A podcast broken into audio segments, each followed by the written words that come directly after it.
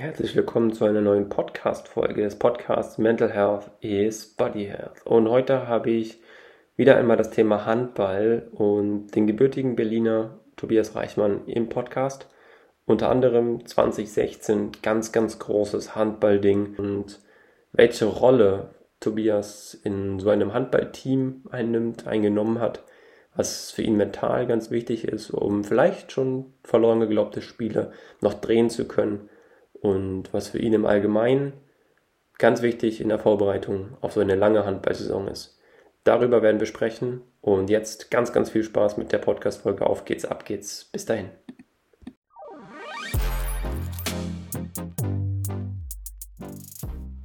Herzlich willkommen zu einer neuen Podcast-Folge des Podcasts Mental Health is Body Health. Und heute habe ich endlich mal wieder, kann man schon fast sagen, das Thema Handball vertreten.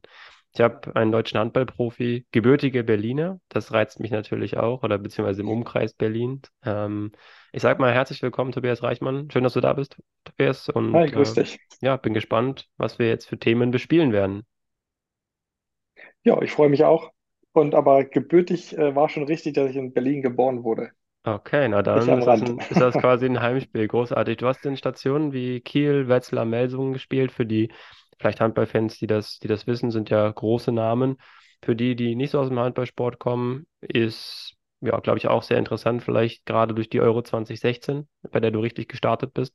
Ist das rückblickend für dich eine erfolgreiche Karriere, wo du sagst, das hast du dir so vorgestellt oder wäre vielleicht noch ein bisschen mehr gegangen, wenn man das so zynisch sagen kann?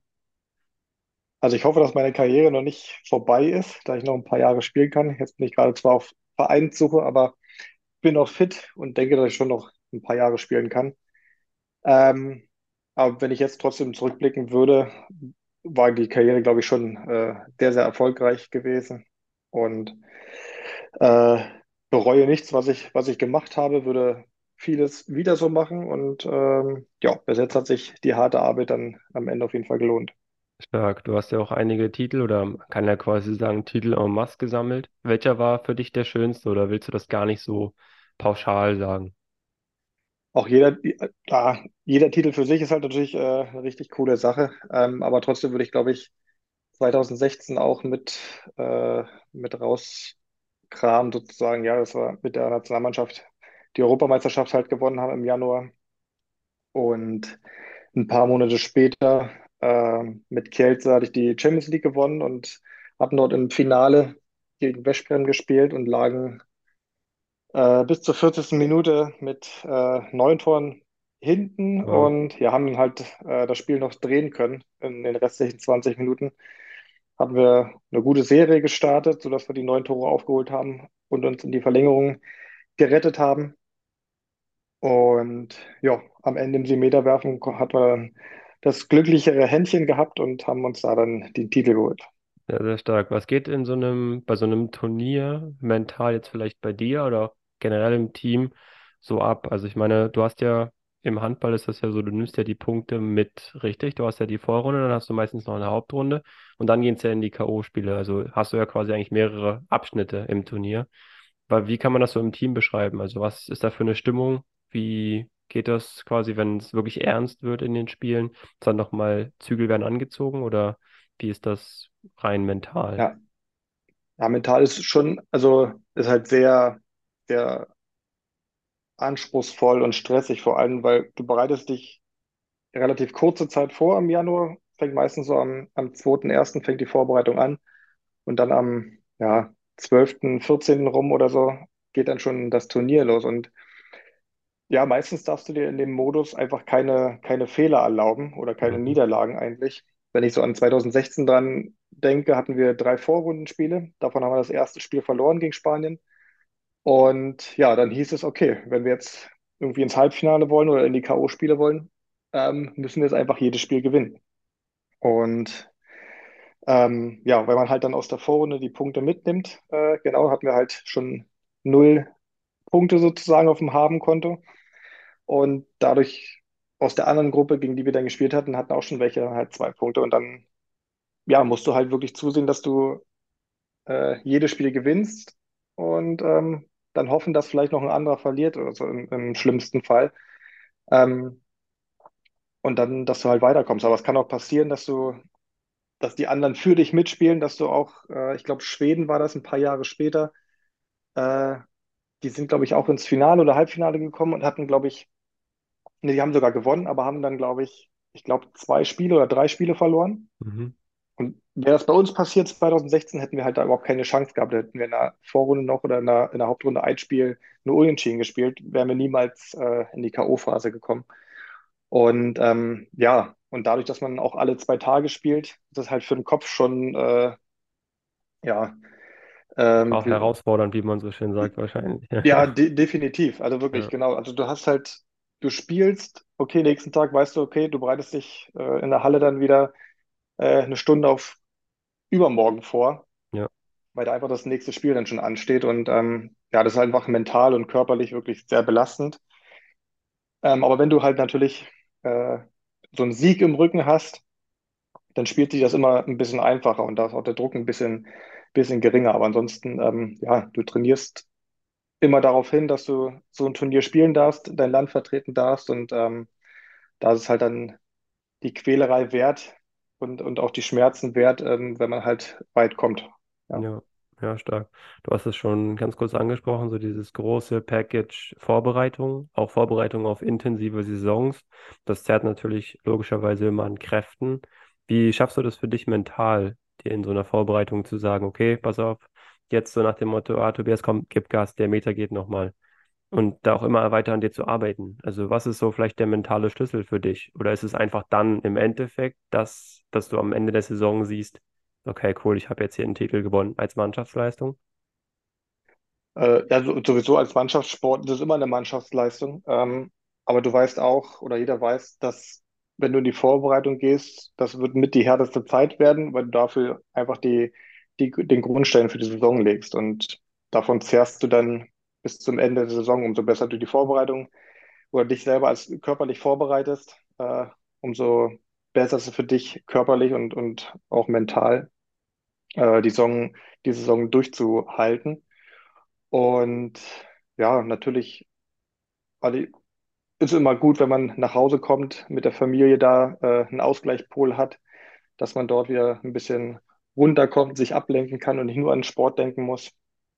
Ähm, aber sobald man halt natürlich, was weiß ich, die Laufbahn betritt, die Halle betritt oder so, dann ist man halt schon fokussiert und, und weiß, worum es geht.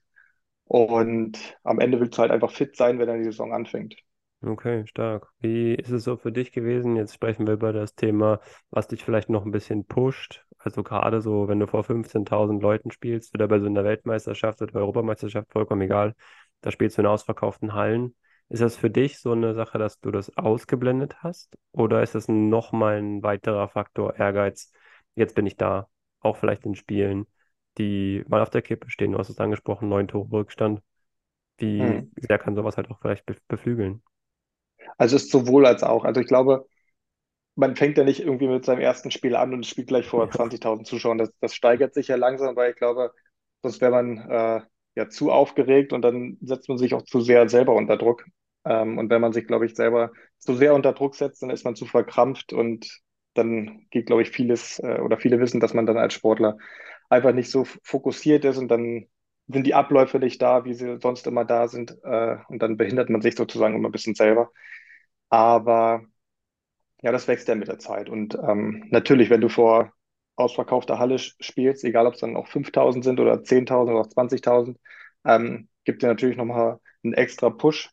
Aber im Spiel ähm, oder nach dem Spiel wurde ich dann öfter gefragt, ja, wie war denn die Stimmung im Spiel? Und ähm, da musste ich manchmal sagen, du, tut mir leid, aber keine Ahnung. Also da blendest du es wirklich aus, weil du da einfach da in deinem Tunnel bist und fokussiert bist aufs Spiel. Ähm, und da kriegst du es manchmal nur am Rande irgendwie mit, dass wenn vielleicht mal ein Mitspieler ein Tor wirft oder so, dass äh, lautstark gejubelt, jubelt wird oder angefeuert wird. Aber wenn man selber irgendwie gerade in Aktion ist, dann kriegt man das manchmal gar nicht mit, wie die Atmosphäre überhaupt um einen herum ist. Mhm. Ganz ehrliche Frage, wie, wie anstrengend waren diese Interviews nach den Partien? War das dann immer so ein schönes Leckerbissen für dich oder dachtest du dann, boah, jetzt muss ich da auch noch Rede und Antwort stehen? Also ich war, ich sag mal so, wenn man gewinnt, sind die Interviews immer natürlich viel, viel leichter, als wenn man, wenn man verliert. Ähm, aber es gehört halt dazu. Und ja, am Ende wiederholen sich viele Fragen. Ja, einfach, ne? Und dann hat man schon so manchmal, glaube ich, so einfach äh, schon viele automatisierte Antworten im Kopf, ja. die man dann einfach so, so raus, äh, raus erzählt.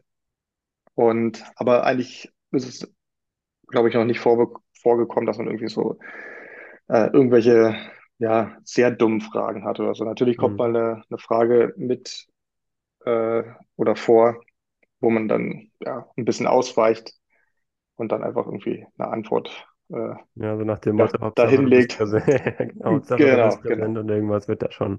Ja, stark. Okay, du hast ja wahrscheinlich auch sicher mal Phasen gehabt, wo du sagst, dir fallen verschiedenste Dinge ein bisschen schwerer. Sei es jetzt eine Vorbereitung, sei es jetzt vielleicht auch ein, ein Wurf im Spiel oder du einfach hast einen generellen Spiel, wo du merkst, das, das ist jetzt nichts für dich. Wie hast du das dann geschafft, diesen Switch hinzubekommen? Also mental so stark zu sein, dass du sagst, okay, ich ziehe das jetzt durch oder das Spiel ist abgehakt, gut, wir gucken, dass wir einfach jetzt das anständig zu Ende bringen. Also musstest du dich da irgendwie oder wie hast du es geschafft, dich selber ein bisschen zu motivieren, disziplinieren? Oder wurdest du vielleicht auch aufgemuntert, aufgeputscht? Wie war das? Ich glaube, dass es am Ende auch ein Prozess ist, über den man als Sportler, glaube ich, äh, durchlebt und an, an bestimmten Aufgaben auch wächst. Also ich glaube nicht, dass irgendjemand auf die Welt gekommen ist und gleich mit super Druck super gut umgehen kann. Und ähm, also bei mir war es immer so, dass ich mich, glaube ich, selber zu sehr unter Druck äh, gesetzt habe und von mir immer selber verlangt habe, du machst keine Fehler, du musst der Beste sein und so weiter. Dass man sich da manchmal auch selber im Weg steht, aber ich glaube, ähm, das macht auch den, den Ehrgeiz natürlich auf jeden Fall aus, dass man sagt, okay, du willst immer deine beste Leistung zeigen, ne? Du willst deinem Team helfen.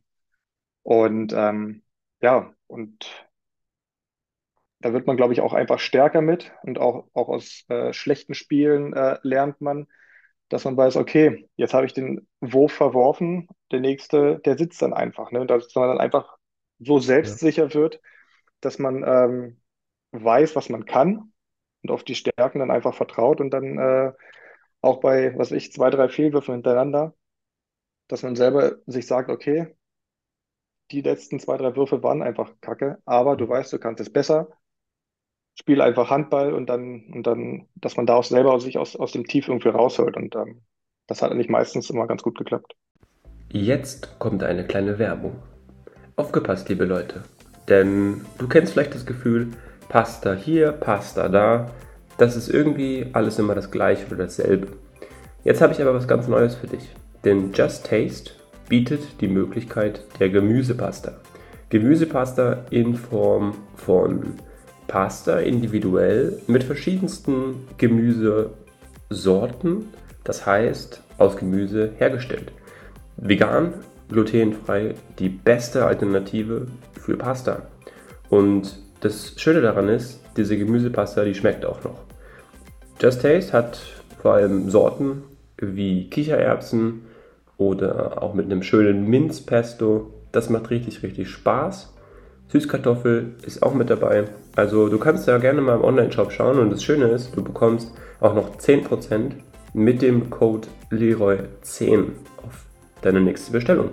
Also ich würde sagen, schau einfach mal in den Online-Shop, ist in den Shownotes verlinkt. Just Taste Gemüsepaste auf einem ganz, ganz neuen Level und Niveau. Das macht richtig Spaß und ich würde sagen, jetzt geht's weiter mit der Podcast-Folge. Du hast die Information. Just Taste ist ein Muss. Viel Spaß. Werbung Ende. Mhm.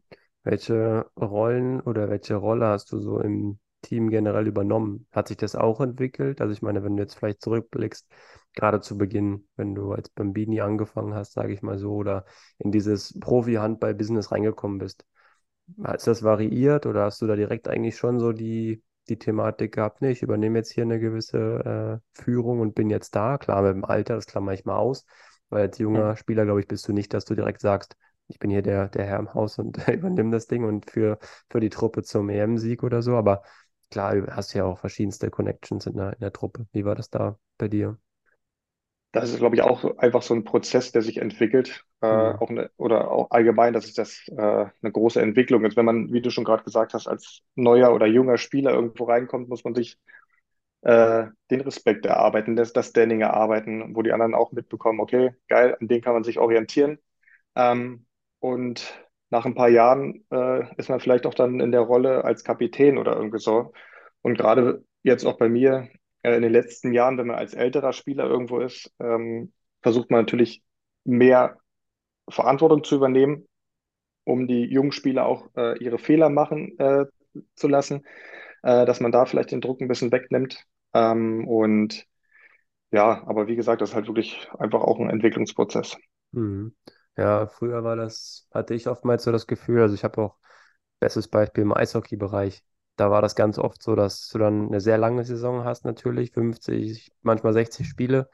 Und da ist das dann schon eine Sache, dass das sehr an den, an den Kräften zerrt. Und da haben die Älteren dann auch gerne mal die, die Jüngeren äh, nochmal die Schlittschuhe putzen lassen, wo es dann hieß, da habe ich jetzt keine Lust drauf. Ich glaube aber, das ist eine Sache, das entwickelt sich. Also ich glaube auch mit der Zeit, gerade im deutschen Handball-Nachwuchs, würdest du da vielleicht sagen, entwickelt sich jetzt auch was? Oder glaubst du, da kann man an gewissen Stellen noch weiterarbeiten? Wie nimmst du das vielleicht als doch schon Person, die ja ein bisschen näher dran ist als vielleicht meine Wenigkeit oder andere Leute, die jetzt den Handballsport so ein bisschen begleiten, sage ich mal ganz nett formuliert. Also ich denke schon, äh, dass sich der Nachwuchs gerade in den letzten Jahren wirklich äh, stark verbessert hat und auch die Mhm. Leistungen äh, super sind. Wenn man jetzt im, äh, im Sommer sich das angeguckt hat, dass die U21 dort Weltmeister geworden ist.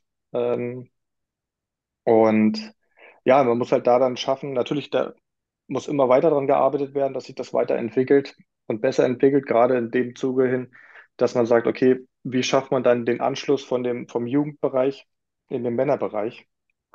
Und wenn man da den, einen guten Anschluss äh, schafft, dann glaube ich, sind wir für die Zukunft super aufgestellt. Da kommt ein super Nachwuchs nach.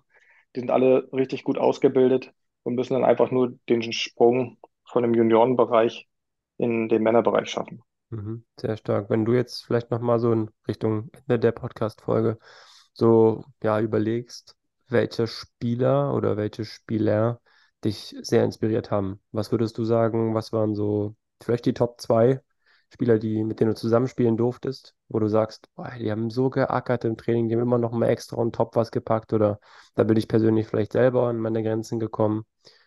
Äh, hast du da irgendwie ad hoc Spieler, wo du sagst, das waren echte Vorbilder, wenn man das so ganz plakativ sagen kann? Äh, also richtig, wo ich mit dem Sport so richtig angefangen habe, äh, wo ich auch wusste, okay, das könnte professionell auch was werden, dass ich damit mein Geld verdiene, hatte ich nicht mehr so wirklich eigentlich ein Vorbild gehabt. Mhm. Ähm, aber natürlich hatte auch viele verschiedene Mannschaften, in denen ich gespielt habe und da gab es immer mal wieder Spieler, ähm, ja auch im eigenen Alter, dass man einfach sich mit denen ja so gegenseitig pusht im Training. Mhm. Ich schaffe mehr im Bankdrücken, ich bin schneller im Sprint, äh, ich kann höher springen oder was weiß ich auch im Training, dass man sich da auch äh, gerade mit den Torhütern irgendwelche äh, ja, Spiele spielt, sozusagen, wir machen jetzt fünf Würfe, danach gibt's, der Verlierer gibt eine Spezie aus oder einen Döner oder keine Ahnung. Ähm, ja, dass man da wirklich versucht, in allen Bereichen sich einfach zu verbessern und jedes Training so gut wie möglich nutzt, um sich äh, zu pushen, um sich weiterzuentwickeln, um sicherer zu werden, um am Ende dann äh, erfolgreich zu sein. Und äh, da fallen mir jetzt ja eigentlich keine Namen groß ein, aber Mhm. in jeder Mannschaft hast du immer welche, an denen du dich orientierst und sagst, okay, die haben alles gegeben und äh, da will ich mitziehen, äh, um am Ende erfolgreich zu sein. Ja, ich glaube, das ist, so wie du es ja auch angesprochen hast, gerade wenn du bei erfolgreichen Teams spielst oder die Teams, in denen man sagt, man spielt um Titel mit. Das ist ja auch nochmal so ein Unterschied, ob du wirklich dann im Endeffekt erfolgreich bist oder ob du nur sagst erstmal, okay, das ist ein Team, das hat auf jeden Fall, oder ist Anwärter auf Titel. Ich glaube, da hast du immer Leader im, im Team und deswegen sehr, sehr spannend. Aber bist du denn privat auch so ein Wettkampftyp? Also, dass du so, keine Ahnung, wenn du jetzt mit deinen, mit deinen Kindern oder mit Family oder sowas äh, unterwegs bist und sagst, wir weiß ich nicht, schaukeln jetzt um die Wette, dass du nicht verlieren kannst? Oder ist das so eine andere Perspektive, die du aus dem Sport nicht mitgenommen hast? Nee, doch, auf jeden Fall. Also ich war früher als Kind schon ähm, super ehrgeizig und jetzt mein Sohn, der wird jetzt zehn, äh, ja, der tritt so in die gleichen Fußstapfen wie ich, der auch nicht äh, verlieren kann oder schlecht verlieren kann. Ja. Ähm, nee, und wenn wir natürlich, wenn ich mit ihm spiele, dann kann ich schlecht verlieren. Äh, und ja, nein, aber ähm, es macht natürlich Spaß und gehört auch zur Entwicklung dazu, dass man ähm, auch dazu lernt, mit Niederlagen natürlich gut umzugehen. Und äh, das musste ich auch erstmal lernen, weil ich auch, ja, wie gesagt, wirklich ein schlechter Verlierer bin und auf jeden Fall nicht gerne verlieren mag. Ähm, und das kommt zu Hause dann auch vor, dass wenn wir eine Radtour machen mit den Kindern oder so, dass man natürlich sagt, hier, ich bin Erster an dem Schild oder irgendwie sowas. Äh, das kommt auf jeden Fall auch vor, ja. Und da muss Okay. uns meine Frau auch ab und zu bremsen, Mhm. ähm, dass wir nicht zu wild machen sollen und so weiter. Äh, aber man merkt schon, dass auch zu Hause äh, ja so ein paar äh, Challenges äh, auf uns warten, die wir uns da stellen. Okay, sehr stark. Ich habe noch eine Abschlussfrage an dich und äh, das ist eine Frage, die ich jedem Podcast-Gast stelle, weil ich schon finde, dass es immer sehr spannend ist, gerade was die Sportler, Sportlerinnen oder egal aus welchem Bereich, die Leute, die hier zu Gast sind, auch nochmal so für eine, für ein Interessenfeld haben. Also was, welchen, welches Wissen oder welchen Input sie auch konsumieren. Und welchen Podcast-Gast würdest du denn gerne in diesem Podcast hier einmal hören? Weil du sagst, hat vielleicht mit dem mentalen Bereich so viel zu tun oder ist einfach spannend, einfach noch mehr über die Person zu erfahren. Also fühl dich da frei, gerne ja, zu Also du überlegen, hat- welches hattest ja, also ich glaube im Handball finde ich auch, äh, ja, gerade Torhüter super interessant. Du hattest ja Mhm. auch schon äh, Joel Bierleben da. Ähm, da hätte ich jetzt spontan Andreas Wolf gesagt, Ja. äh, auch ein guter, guter Freund von mir. Ähm, hat sich auch in den letzten Jahren super entwickelt, gerade ähm, vom Kopf her, dass er da einfach Mhm. äh, ja viel stabiler geworden ist und sich nicht mehr über so einfache Sachen oder so, so drüber ärgert, weil oft immer so manchmal das Thema war, jetzt hat er ein Tor bekommen und war dann so frustriert, dass er den nicht gehalten hat, wo ich dann auch immer gesagt habe, du Andi, du kannst nicht jeden Ball halten. Gerade im Handball ist es nicht möglich, du bekommst immer ein Tor. Das wird nie möglich sein, dass du mal zu Null spielst. Und ähm, ja, und wie gesagt, hat er sich halt in den letzten Jahren echt ähm, super gemacht, dass er da viel, viel konstanter und viel, äh, wie sagt man, Ja, resilienter äh, wahrscheinlich, ne? Also auch einfach ein bisschen, ja, ja. genau, dass er einfach vom Kopf her einfach wirklich äh, viel, viel stabiler geworden ist. Ja. Und ich glaube, er kann gut erzählen, ähm, kann man gut zuhören. Das wäre, glaube ich, ein guter, guter Gast für dich. Okay, stark. Cool. Sage ich schon mal vielen, vielen Dank für den Tipp. Ja, Tobias, du hast es geschafft. Du bist vielleicht diese, äh, sage ich mal so, diese Fragen, diesen Fragenmarathon hast du erfolgreich absolviert. Hast, ja, souverän, glaube ich, über für die Zuhörer, Zuhörerinnen sehr einblickend in die Themenfelder des Handballs gesprochen und ja, sind wir, glaube ich, sehr dankbar, dass das auf jeden Fall ein Feld ist, das auch in diesem Podcast bespielt wird. Finde ich ungemein wichtig, weil ich glaube, man hat es jetzt auch gesehen bei der U21, ähm, war das nicht wirklich medial präsent, leider, oder weniger. Und das sollte im Handball auf jeden Fall ein großer Faktor sein. Sehr schön. Ich würde dir Ja, vielleicht noch 30 Sekunden die Bühne geben, wenn du magst, äh, weiß nicht, eine, eine Message oder irgendwas an die Zuhörer, Zuhörerinnen zu geben, wo du sagst, hey cool, das ist vielleicht noch wichtig, dass man das weiß oder wo man dich findet auf Social Media oder ja, vielleicht wenn irgendjemand noch einen Verein hat oder so, den er, den er mit einem Topspieler besetzen möchte. Also ja, fühl dich frei. Ja, ich denke schon, also habe jetzt nicht viel zu erzählen, aber ich glaube, dass man, ähm, egal welchen Sport man macht oder ob man auch keinen Sport macht, dass man, glaube ich, unsere Kinder dazu bewegt, das äh, Sport zu treiben, egal was es ist, einfach, dass sie sich bewegen, nicht faul so rumsitzen zu Hause, irgendwie vorm Tablet hocken oder so, sondern wirklich raus, rausgehen, spielen, da das machen, worauf sie Lust haben, sie darauf, dabei unterstützen vor allem. Und ja, dass wenn halt mal irgendwas nicht, in, äh, nicht so funktioniert, wie man sich das vorgestellt hat, einfach üben, üben, üben. Ich glaube, das ist in jedem Sport oder in, jedem Bereich des Lebens immer äh, von Vorteil. Umso mehr man übt, umso mehr man irgendwelche Sachen macht, umso sicherer wird man.